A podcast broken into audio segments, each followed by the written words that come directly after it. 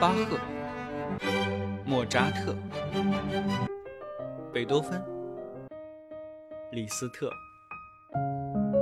肖邦、德彪西。这里是显微镜下的古典音乐史，我是旧扎特，不是莫，是旧啊。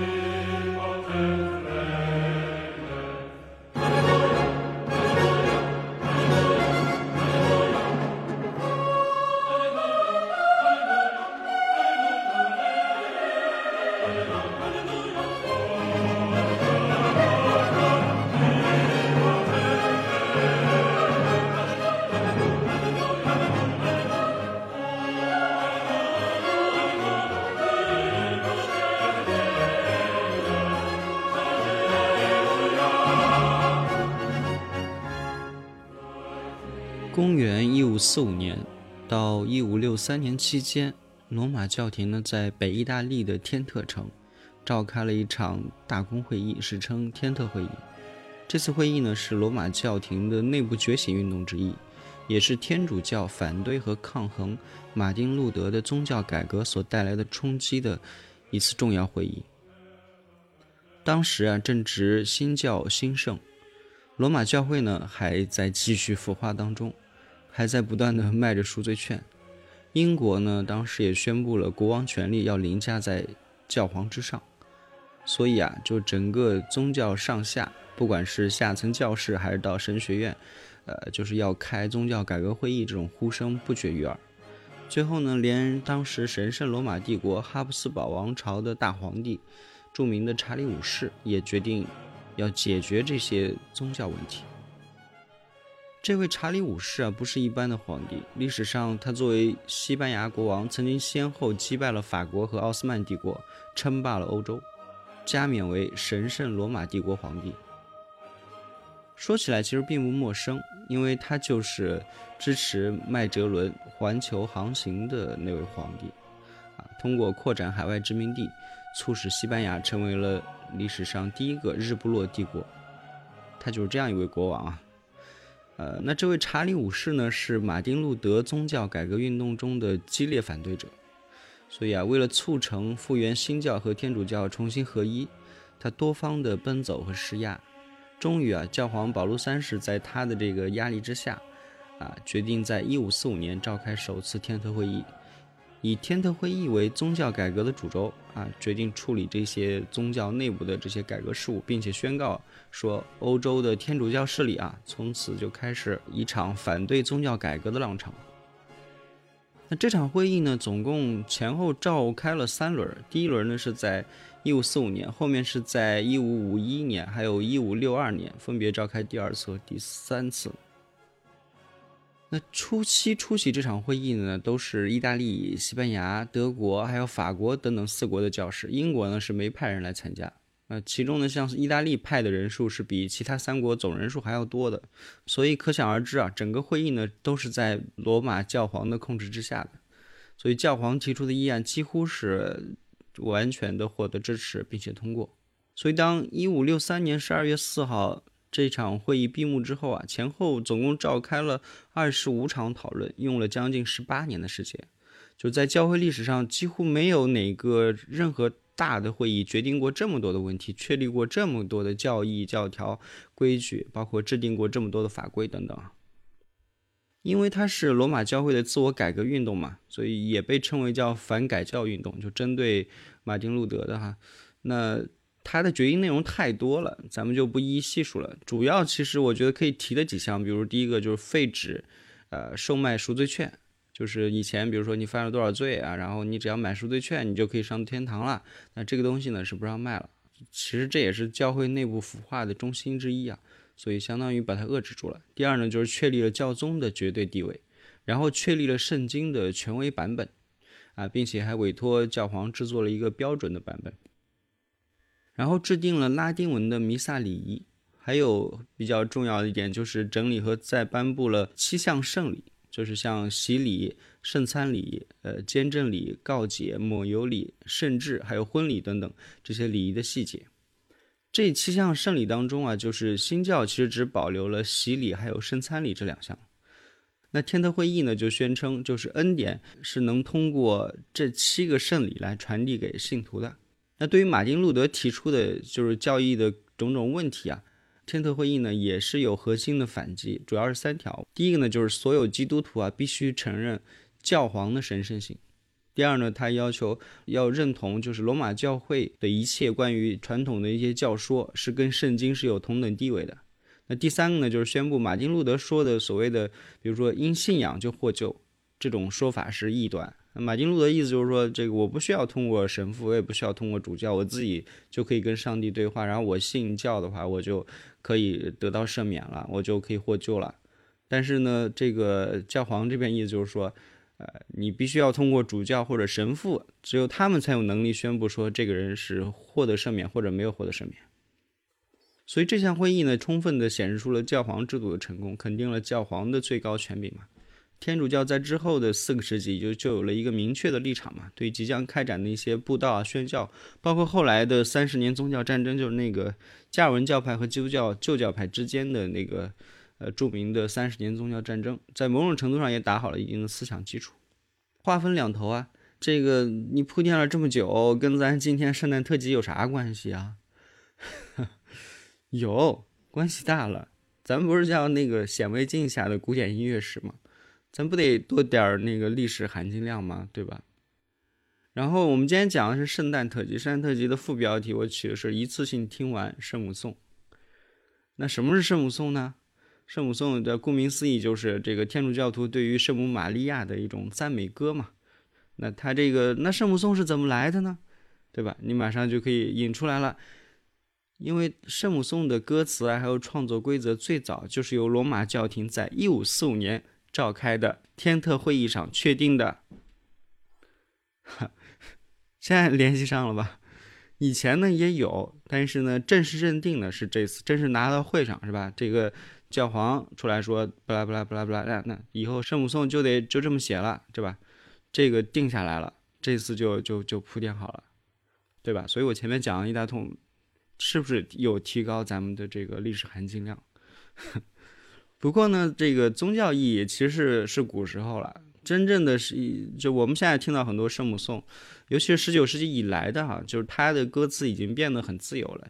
除了说你去写一首圣母颂需要，呃，对于圣母啊做一些必要的这个赞颂之外，其他的戒律基本上就当时规定的一些东西已经完全被打破了。作曲家几乎是可以直接。借着它来抒发自己的感情呀，或者是对未来有什么期望啊，有什么想象，或者是当下的一些心境呀等等，就是所以它在不同程度上已经具有了非常高的世俗成分了，已经不仅仅再是一个宗教范围的。但是我们节目这么严肃，对吧？我们这么正经的这个音乐史，能不讲历史吗？所以就多说了两句啊，嗯，OK，那那咱们言归正传，开始讲圣母颂这个话题。呃，要介绍圣母颂的歌曲呢，我觉得上来第一首啊，不得不提的，虽然我觉得挺纠结的，但是我还是想把这首放在第一首，就是呃，法国作曲家古诺呃联合老巴赫做的圣母颂。嗯，公元一七二二年，三十七岁的老巴赫完成了他的平均律钢琴曲集，啊，这个钢琴界的圣经啊，然后。其中的第一首叫 C 大调前奏曲副歌，作品编号 BWV 八四六。那在一八五五年，一百三十多年之后，同样也是三十七岁的法国作曲家古诺，以巴赫的 C 大调前奏曲和副歌中的 Prelude，就是前奏曲部分作为伴奏，然后呢，又以英国诗人瓦尔特斯科特的叙事长诗叫《湖上美人》，其中有一篇叫《艾伦之歌》，然后给他作作词，然后给这个词再作曲，谱写出了这首著名的圣母颂，讲述的是少女艾伦祈求圣母饶恕她父亲的罪行，大概这么一个意思。但是令人叹为观止的是，就古诺竟然将自己的。歌曲旋律跟巴赫的 C 大调平均律的前奏曲配合的几乎是天衣无缝，啊，就是浑然一体，仿佛这个东西就是天生就是这么唱的，完全可以说是巧夺天工了。所以很多人听到之后就啊，这个真的是，呃，音乐史上的一个奇迹。这个我们其实在本播客的第二十六集，就古诺以巴赫之力巧夺天工当中，其实详细的介绍了古诺包括他这首曲子创作的前因后果。啊，如果有兴趣的朋友可以再去听一听。巴赫，我们知道他是一位非常虔诚的基督教徒嘛。那古诺呢，其实也是出生在音乐世家，十八岁的时候进入了巴黎音乐学院，三年之后呢，获得罗马大奖，然后去罗马进修啊，专心研习宗教音乐。他的一生应该是创作了数百首的宗教音乐。那这首曲子呢，听起来非常的。呃，我觉得听感来说很简单，就是非常高雅、非常圣洁、非常的虔诚。我觉得堪称是一场宗教灵性意义上的古诺和巴赫两个人的完美共鸣吧。有很多的版本啊，然后我今天选的是大提琴版本，看你们能听是不是能听出来这个大提琴谁拉的。OK，那请听巴赫古诺圣母颂大提琴版。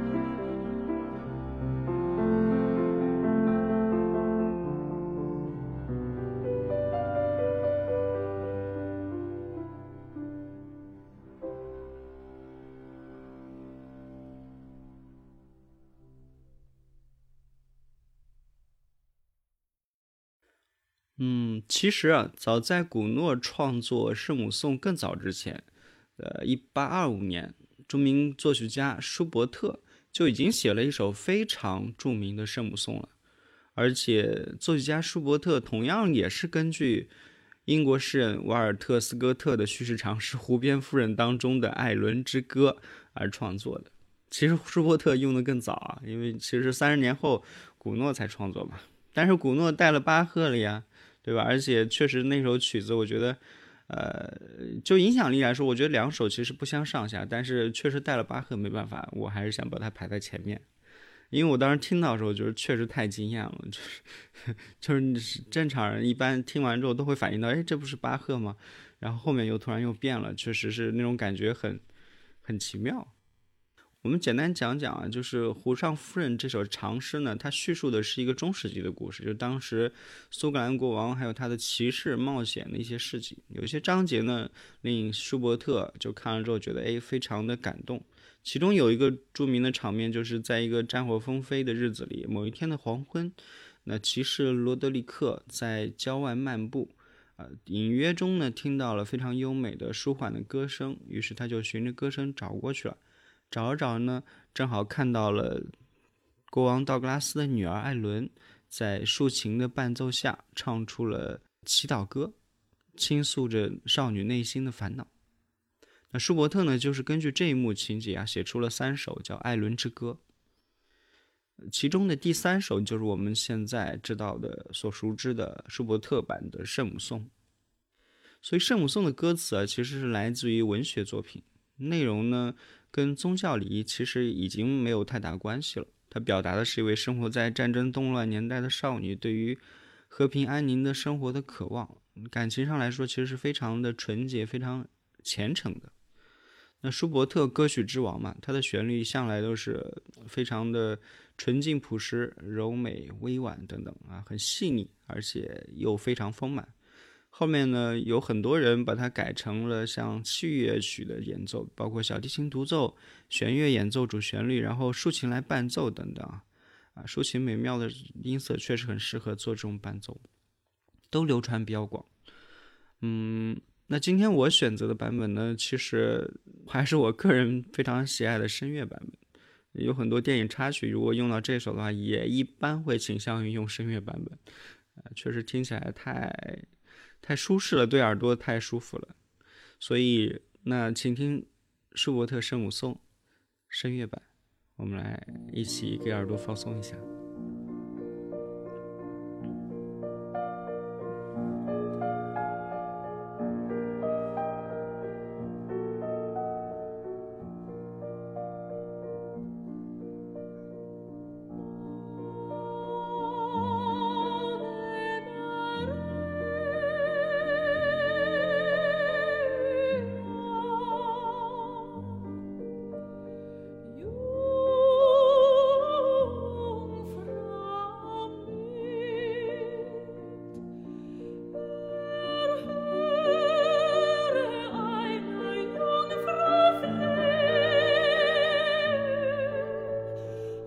must do.